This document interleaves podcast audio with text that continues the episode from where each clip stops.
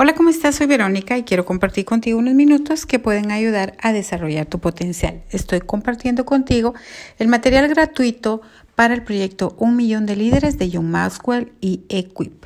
Este material eh, puede compartirse gratuitamente y no puede ser vendido. Así que te lo comparto. Y estoy en la lección o tema número 4 que habla de liderazgo y las relaciones. Las relaciones te hacen o te deshacen. Toqué esto en una clase anterior, pero aquí está de, como más amplio.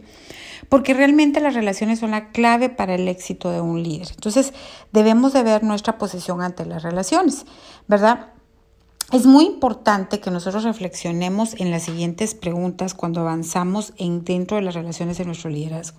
¿Cómo me veo a mí mismo? cómo me ven otros y cómo veo a otros. Esto es bien importante porque la clave para una relación exitosa es la responsabilidad.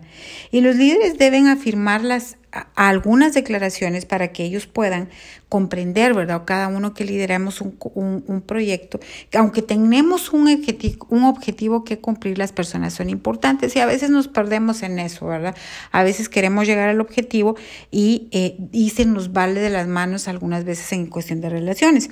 Y algunos líderes pues tenemos que afirmar lo siguiente, yo soy responsable de cómo trato a otros, yo no soy responsable de cómo me tratan a mí. Voy a tomar el camino al éxito y liderar a la gente bien por elección, no por reacción.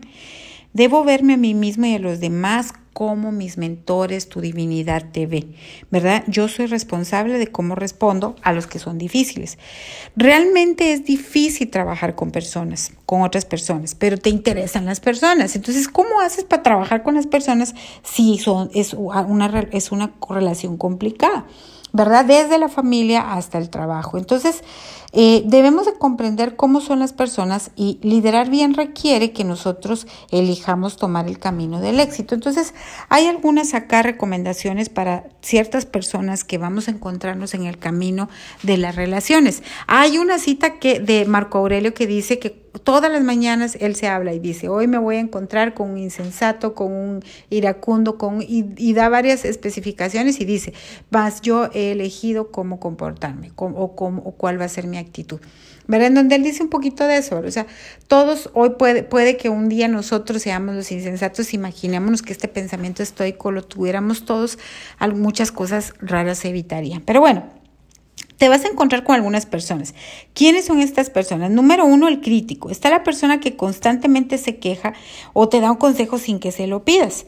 Las maneras de tratarlos es comunicándoles tu interés, pero desafiándolo a ofrecer soluciones, ¿verdad? Ay, advertirle eh, que, que, que, que, tal vez sus críticas puedan causar algún problema o que te las explique.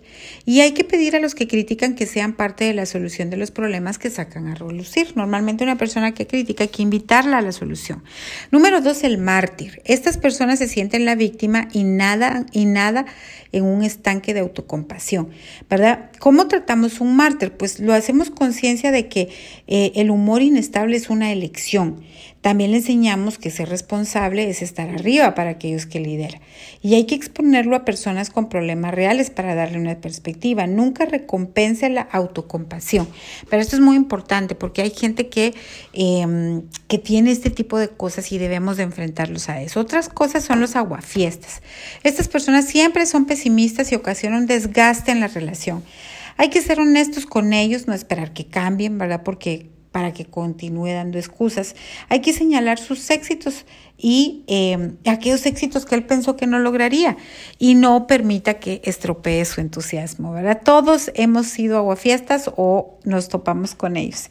Número cinco, los recolectores de basura. Esta persona se rodea a sí misma con personas negativas, chismean y propagan rumores que envenenan. ¿Verdad? Hay que confrontar a estas personas con las que está de las que está con las personas de las que está hablando. Cuestione sus declaraciones con verdades objetivas y permita desenmascarar para destruir su credibilidad. Em, exponga a los líderes o y alértalos de lo que está sucediendo, ¿verdad? Hay gente que es muy dañina y la vemos, esta gente cómo roba energía y lo sabes. Tú sabes cuando va a ser una persona que va a estar recolectando basura para ir a tirarla de escritorio en escritorio, de casa en casa, ¿verdad?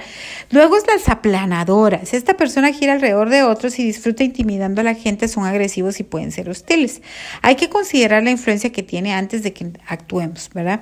Hay que tratar de razonar, hay que identificar la cuestión y tomar una postura cuando se trate de algo obvio. Luego está el fanático del control. Esta persona no puede relajarse y confiar en, en su propia divinidad, en su propósito, las competencias y a la vez confiar en las personas. Tiene que tener el control, ¿verdad? Entonces, estas personas normalmente no deberían de tener eh, posiciones muy visibles de autoridad, hay que recordarles, ¿verdad?, lo que los pensamientos filosóficos o divinos dicen al respecto y comunicarle que lo del control es un mito, realmente no siempre tenemos el control, ¿verdad? El pensamiento es estoico y muy bueno para poder compartir con estas personas. Número siete, el, el independiente. Esta persona frustra a otros viviendo su propio mundo, ajeno a la necesidad de otros y sin ver el cuadro completo. Esto es bien importante porque no debemos evaluar nuestro propio liderazgo en base a la respuesta del inconforme. Eh, no tenemos que ponerlo en equipo con posiciones muy elevadas porque estas personas normalmente van a desmotivar a tu equipo, pero sí hay que platicar de qué es lo que lo motiva y a, que, a explicarle que puede haber el panorama completo. Normalmente les preguntamos qué es lo que ellos piensan, ¿verdad? Número 8, el que apuñala por la espalda. Esta persona tiene inconteniblemente dos caras y es hipócrita. Su mensaje cambia según su público. Miren, normalmente a las personas que son, que, que, son así, yo les llamo cuchilleros, ¿verdad? Estas personas normalmente ya sabemos quiénes son. Entonces, normalmente debemos de reunirnos con ellos y confiarle y explicarle que, que debe, queremos confiar en ellos, pero que realmente sí sabemos lo que está pasando y que su, a veces su comportamiento inestable, pues... Eh, provoca confusión, ¿verdad? Entonces debemos siempre documentar. Yo a este tipo de personas normalmente ya en, dentro de la práctica yo voy a, aumentar la documentación, ¿verdad? Y realmente... Eh, son personas que tienes que tener mucho cuidado, ¿verdad? Y mantenerlas pues eh, con, con, controles y, procesos definidos para que eh, pues pueda mantenerse y no desmotivar al equipo. Número nueve, el ningunea esta persona se retira y evita el contacto. ¿verdad? Estas personas normalmente no permiten, no, se, se, levantan y o se dan la vuelta y se van, ¿verdad? Porque esa es una actitud infantil, hay que investigar cuál es el problema real, pero realmente eh, no hay que abogar por él ni por su comportamiento, porque, porque la persona... Eh, realmente no sabes cómo va, cómo va, cómo va a funcionar, o serán unas personas que, que terminen un berrinche o en algo que, que no, porque realmente nunca llegas a saber qué es lo que quieren. El volcán, esta persona echa vapor y frecuentemente estalla, son explosivos, impredecibles e inaccesibles.